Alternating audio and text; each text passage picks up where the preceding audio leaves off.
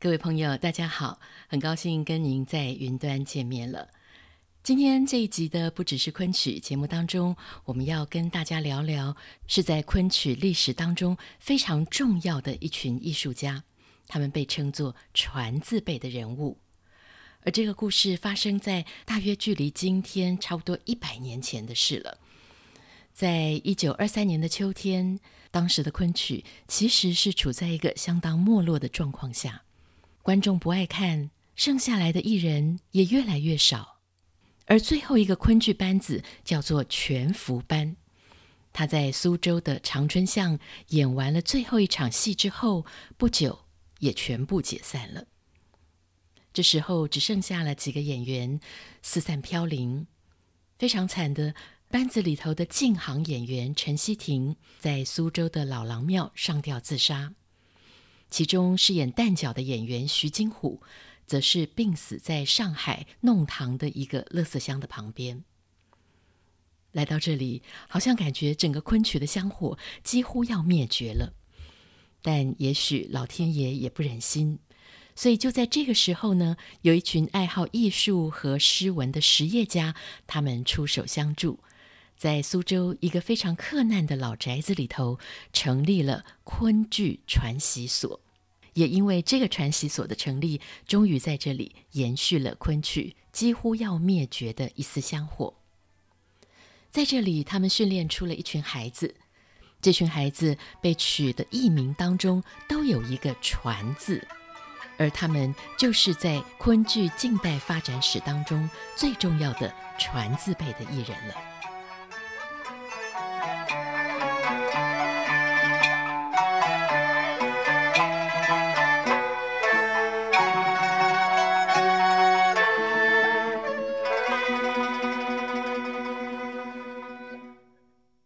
今天呢，汉如要跟我们来聊聊，也是一个很有意思的话题，而且是会让人喷泪的，嗯，非常无奈的一种，就是在阅读的时候会觉得又非常有趣，但是又非常悲惨的，嗯，的一些人，一群人是。是好，我想在我们的节目当中，常常会听到，不论是老师们啊，或者是我，都会讲到什么“传字辈”，“传字辈”，到底“传字辈”是什么？那这一辈的人为什么好像我们每次讲到的时候，就有点好像非常的重要，然后又让我们觉得很不舍，又有点像神话。他到底是一些什么样的人物？为什么“传字辈”在昆曲里头有这样的地位？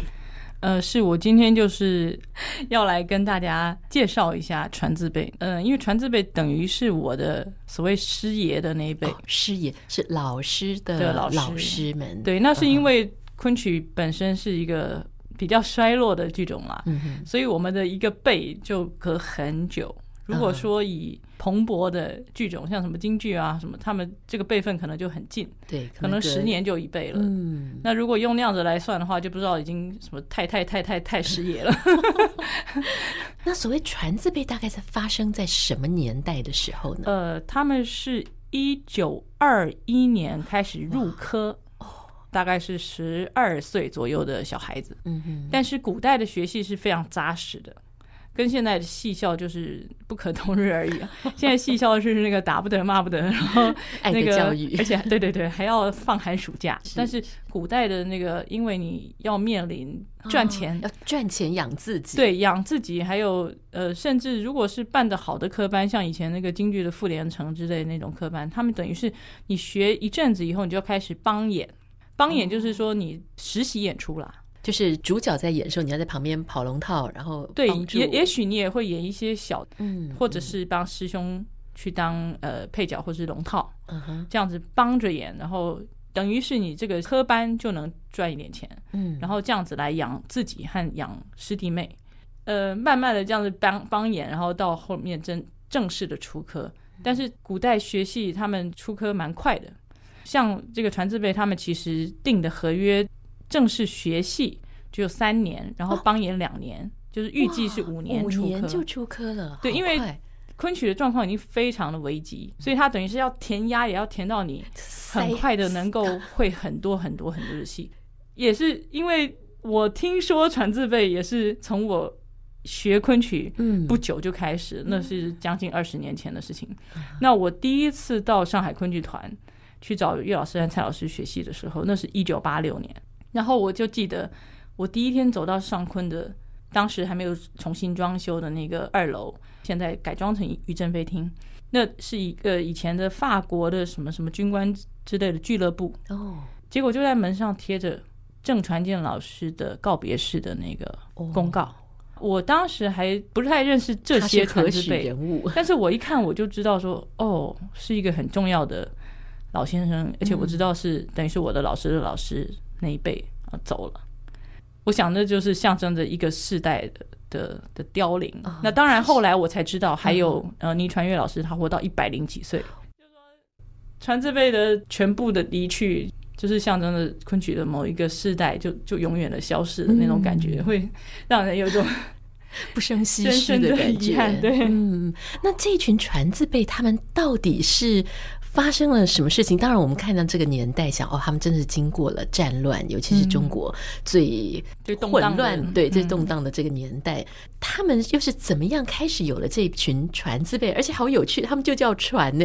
对，这个取了叫船字辈，就是非常非常明确的，就是要传承的这个意思。嗯，那为什么会开始呢？是有一批商人，那这些商人等于是儒商啊，他们都对。昆曲非常有兴趣，然后他们就集了资，凑了十二个还是十一个股东，然后就创办了一个叫做昆曲传习所。嗯哼，在苏州，因为大部分的昆曲艺人当时还活着，那个文全福就是全福班啦，但是当时的这个全福班的舞戏基本上已经倒了。已经没有武戏了，嗯，就是，所以那个时候昆曲其实已经没落了，非常非常都被京剧啊或其他都掉了打得很惨了。对对对，因为就活不下去了。然后像那样子的全福班，呃，这个名字听起来还挺有福气的感觉。对对对，可是其实已经过着那种呃，就在船上生活，然后就一个一个码头漂泊过去，然后 就是晚上睡在船上，你们应该无法想象，是就是我们睡在卡车上就。够痛苦了，睡在船上还会碰到风浪，然后摇来摇去，还会行头会湿掉，你可能还要去救行头干嘛？你知道吗？行头湿掉是完蛋的，就是那样子漂泊的的生活。那所以当时就是还存活的职业戏班，嗯，就已经非常非常少了，就只剩下全福班和其其他零星一两个，甚至都不太全。这样子的班，然后全福班也不太全，它叫全服班，可是它其实那个 武器已经基本上衰落，所以也是半个班，我们叫它文全福。所以这一批儒商他们就集资，呃，要来创立这个昆曲传习所，很希望很快的能够培育出一批新的演员来。那呃，我们就从传习所开始，这个昆曲传习所它有几个很重要的创办人，嗯哼。我想要介绍的第一个叫做张子东，啊，这个紫是紫色的紫。那他祖父很喜欢书画和文物，还有喜欢昆曲，所以他就请了余素庐先生。余素庐先生是人称江南曲圣，他是余振飞先生的父亲。那他请于素如先生到家里去鉴定书画的同时呢，他也请于素如先生帮他的家人拍曲。所谓拍曲就是我们昆曲说教唱曲，嗯，教他怎么唱。对对对。然后这个张子东呢，他小时候就很爱读书，他曾经是秀才，然后他还有去当过京官，一直到民国初年的时候，他就剪掉辫辫子，然后就开始就从商了。对对，就开始从商，然后回到苏州，然后还继续跟余素鲁先生学曲子。学曲子之外，他还开始跟文全福的老艺人学身段，然后呢，当年就是一九二二年，昆曲传习所成立的不到一年，其实经费是有困难的。嗯，他们虽然集了一批资，但是因为你这个东西要延续下去，一个月一个月就是要付出那些钱，所以他就很积极的办了一个义演募款的一个活动，募款演出。然后他死的时候呢，应该是亲属知道他的心愿吧，就自动把他扮上苏东坡的这个行头，然后入殓。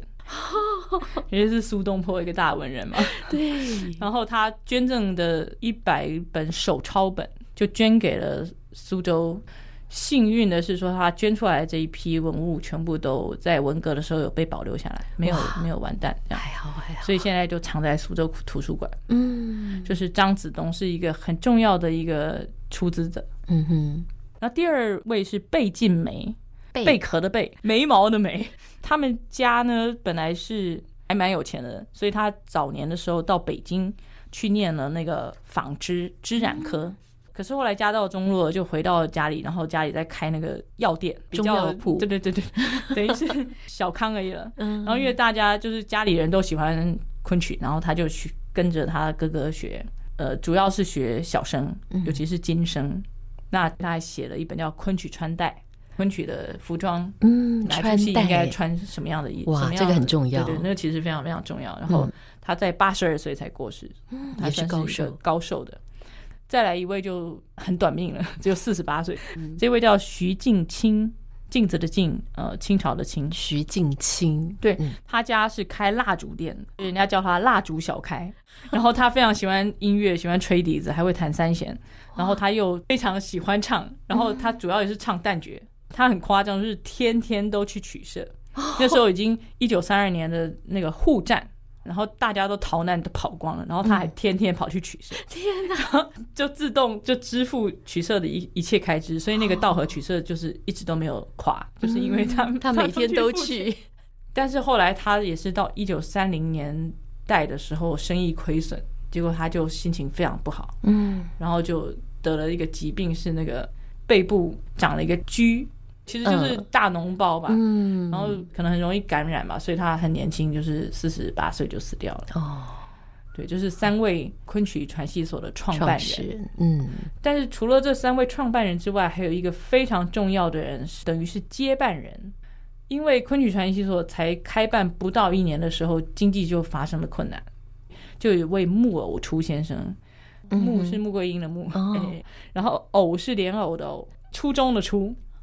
他呢是一个棉花商的儿子，但是在十三岁的时候，他家就破产，破产了呢，他就去别人的棉花店去当学徒，当了十一年哦。嗯，但是他就在这个十一年当中，自己每天都很努力的学国文，然后晚上还去夜校去学英文。嗯，所以呢，到呃一九零零年的时候，他就考上了海关办事，然后后来还升到什么海关总会的董事。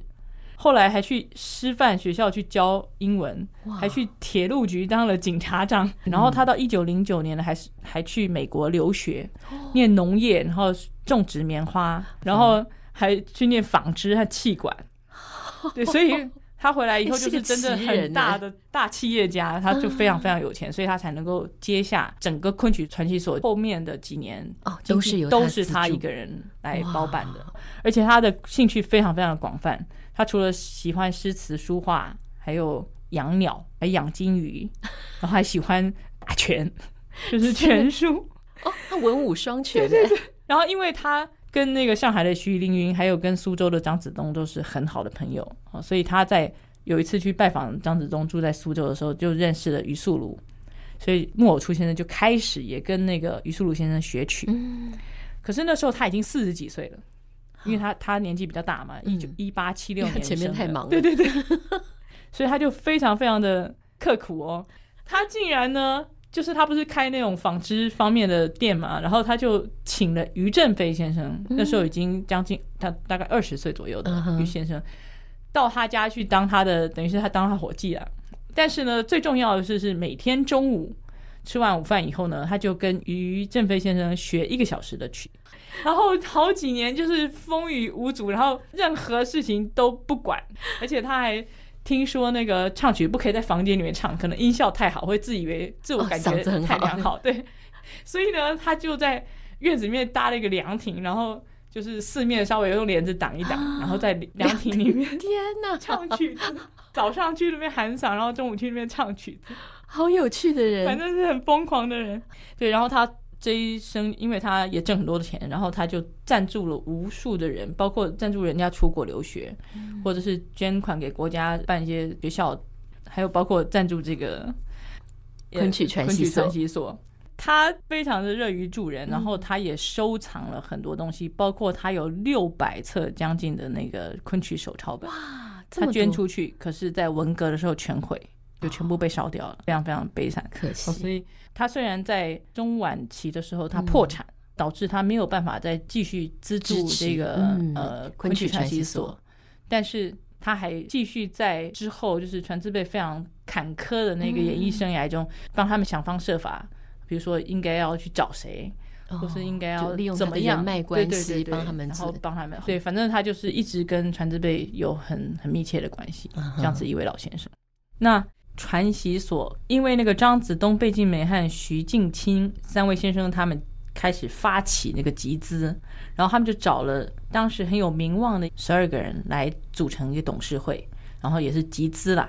然后其中十个人每个人出一百块，当前的钱，哦、当年的钱非常的大，所以呢，他们就各出一百块，在苏州城北有一个已经变成那个停放灵柩的地方，就是。他在汉代就是那个地方就已经很有名，但是后来就是不知道为什么，就到那个年代变成一个停放灵柩的地方。好、嗯，反正他就是那种地方比较好找嘛，好，他就找了那个地方，然后腾出十三四间的房子，但旁边还是在放灵柩，应该是吧？哇，呃，还曾经吓死一个学员。啊！对，真的有这样的事，就真的。其其实就是小孩子怕鬼嘛，啊、对对对对就就突然就被吓死了，好可怜哦，这些小朋友。反正呢，他们就租了那样子的一个地方，十三四间，就是可以包括呃寝室，可以包括那个呃办公区，包括学戏的地方，可能呃分好几个房间等等这样子来来办这个昆曲传习所。呃，就找了那个全福班的很有名的艺人叫沈月泉。那沈月泉先生，呃，人称大先生，大先生，对对，大先生，他们非常非常尊重他，然后请他当那个主事，就是考试官，嗯，然后呢，就是原定就是说要招三十个学员，那定三年满师，就是三年就毕业了，哇，好，本来是这样子预定，嗯，那可是半年后呢，这个昆曲传习所他就开始资金上短缺，哦，结果他们就找到了木偶初先生来。继续支持。这个棉花，对，所以后面基本上就是那个木偶初先生他接办，然后他因为非常的支持，所以他他就觉得三十个不够，而且因为唱戏这个行业很容易有不合适的情况，因为你小孩子进来你不知道。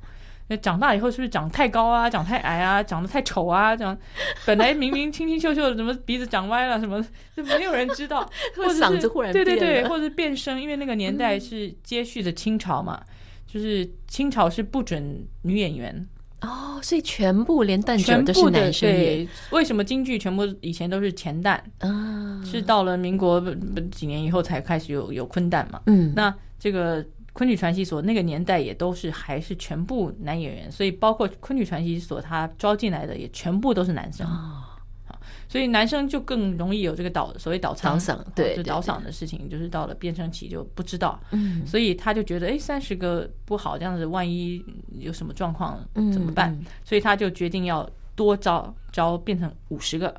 因为那时候才不到一年嘛，才才三四个月以后，对，然后而且他要延长这个学习的年限，他觉得三年也太那个学不到东西，对对，学不够东西，然后所以就规定，呃，先试学半年，先确定这个孩子是不是这个料，不合适，或者是品性有没有什么不端哈，所以就是先试学半半年，然后确定有前途的人才开始写官书。所谓官书就是以前。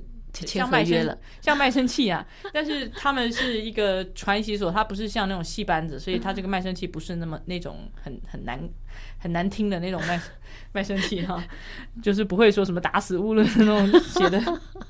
好，反正说学三年，然后帮演两年，算是五年满师，嗯，他就制定了一个比较合理的一个学习。好，然后就在那个。在一九二二年初的时候呢，就在元宵节的附近的时候办了三场的义演。嗯。因为他是很有企业头脑，所以他就会觉得说，虽然我们才刚刚开始要学，但是也是要让大家知道，哎，有一批值得期待，可能五年后我们会有很好的演员啊，所以他就办了一个很盛大的那个江浙名人会串，嗯，它是一个募款活动，嗯哼。那于振飞先生他有回忆当时，因为呃，莫尔图先生有找于振飞先生来彩串，然后于振飞说，当时因为昆曲已经一蹶不振了。光是借场地就很费周折，因为大家都不借，那些什么校舞台啊、大舞台，那些上海当时最大的好的舞台都不肯借，嗯、觉得你这什么，谁要看这个东西？怎么会有票房？所以他不肯卖，因为对他们来说，请了一个没有票房的东西是很很没面子的，对不对？因为以前要打对台啊，可能下舞台是马连良在唱，或者哪里是。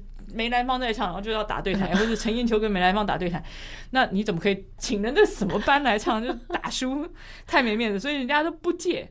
然后木偶初先生没没办法去找一个外商的戏院，那是外商的老板，外国人。嗯，然后那个外商老板也很也很怀疑，到底是什么没听过？然后就说：“哎，你这都有哪些演员？”结果木偶初先生竟然就回答说：“我就是演员。” 结果那个外商一听，哎。这个大企业家是演员，那这个肯定会有 有点吸引力，对 对对，至少有新闻性，所以他才租租租到的。好，然后总而言之，他就办这个传奇所呢。那个环境是这样，就是那个寝室有两大间是给小孩子做寝室，然后都是那种上下上下上下铺哦，就大家睡有点像通铺这样子，通铺这样，然后可能没有说。惨到是真的大通铺了，它可能是一个一个就上下层，双好像我们小时候住校一样。对，然后还发草席，还有一个蚊帐哦。然后每天有三餐嘛，然后早上是粥，然后中午晚餐呢都有二荤二素一汤。哦，那不错。对，然后所以这样子的条件，那时候学习都是穷孩子。对对，不只是穷，而且可能都是社会阶层很低下的，比如说家里是嗯，反正。反正都是就家庭状况很不好，可能有一餐没一餐。对，所以他们每月初五、初十五和二十五的时候放假，很多小孩都不愿意回家，因为在那边吃的比较好。对，然后就是那样子的一个情况。然后呢，他们的学习是这样，他们分成四个桌台。嗯，所谓四个桌台就是四班。那由沈月泉这个大先生去当第一个桌台的的老师。那他是主要教小生，然后他也兼教一些其他行当，因为沈月泉先生什么戏都会。那沈冰泉先生叫做二先生，他是沈月泉先生的兄弟，应该是弟弟哈。然后他是主要以副丑和花脸，就是小花脸和花脸这两个行当为主。那第三个桌台是吴义生先生，他也是文全福的很有名的，他们都是全福班很有名的老老师呃演员。那这个吴义生先生，他就是主要教老生外副末，其实也就是老生行当。嗯，老生行当里面分成正宫的老生，然后外就是那个比较苍劲的嗯那种老生，还有。副末就是基本演仆人那样子的家院那样子的，也是老生家人。对，反正就是老生行当，然后也兼教一点点老旦。嗯，然后最后一个是旦角的台子，一开始是请徐彩金先生，后来改请了一个游彩云先生。然后呢，他们都要一开始就是坐长板凳，然后每个人都要端正的坐好，然后就是拍曲子，而且一开始是先教板眼。让你节奏能够搞清楚了，嗯，然后才开始教唱曲，然后教完唱曲以后才教念白，因为念白是没有办法记谱的，人家不是说千金念白四两唱，就是念白是比较困难的，所以他们都是一律采从搞清楚节拍到唱曲，然后到念白，这样子相当科学的一个方式来教学生。然后呢，他们还规定每一个学生都要学一两样乐器。因为你学戏，你未必到时候会成才。嗯，那你如果学了乐器，你至少会有一技之长。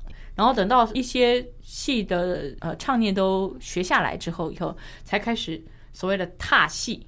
踏就是脚踏的那个踏，嗯，所谓踏戏就是实际上开始排戏，到地板上开始走，不是坐在板凳上。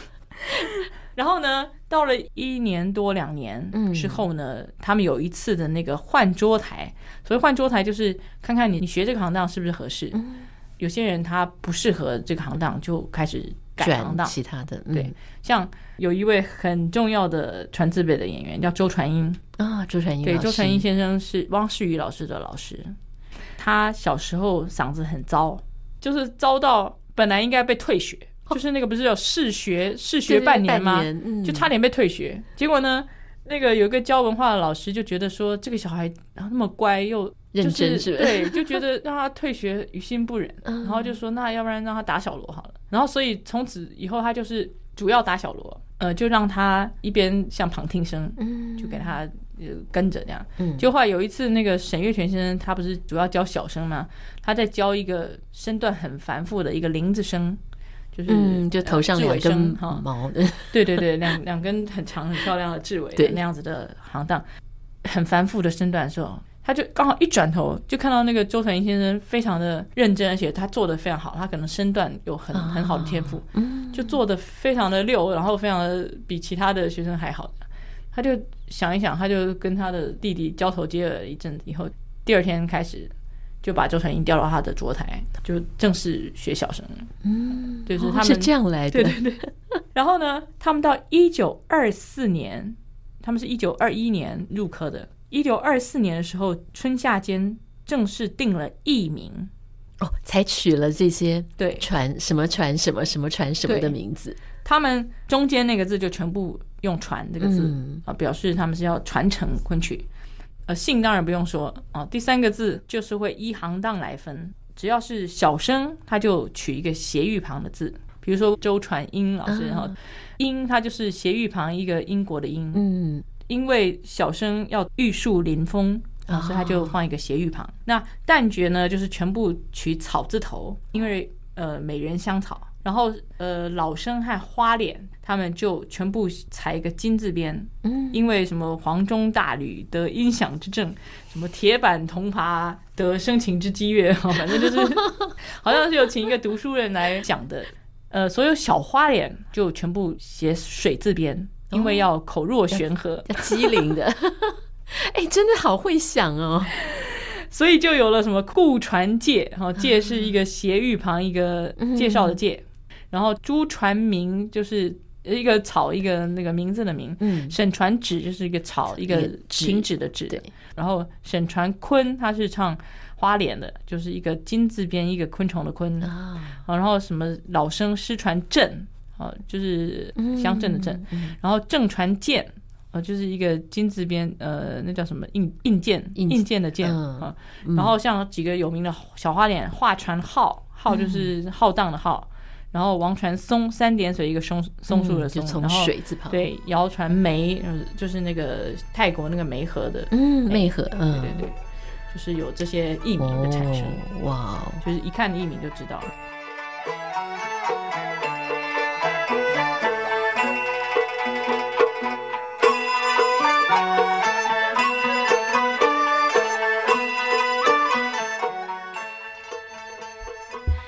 这群出生在苏州贫苦家庭的孩子，终于在几位实业家，还有全福班硕果仅存的几个老艺人细心的教导之下，慢慢长大，也各自取了艺名。也许这真的是命中注定吧。名字当中的这个“传”字，不仅是代表大家对他们无比的期许，更好像是一个。无形的重大的责任，紧紧地牵绊住了他们的命运。这群传字辈的孩子长大了，他们开始唱昆曲了。但是那个时间刚好是在民国初年最动荡的大时代的环境背景之下。而接下来，这群传字辈的孩子又将要面对什么样的人生呢？我们在下一集不只是昆曲的节目当中，就让杨汉如继续的告诉您这群传字辈孩子们的故事。我们下次再见喽，拜拜。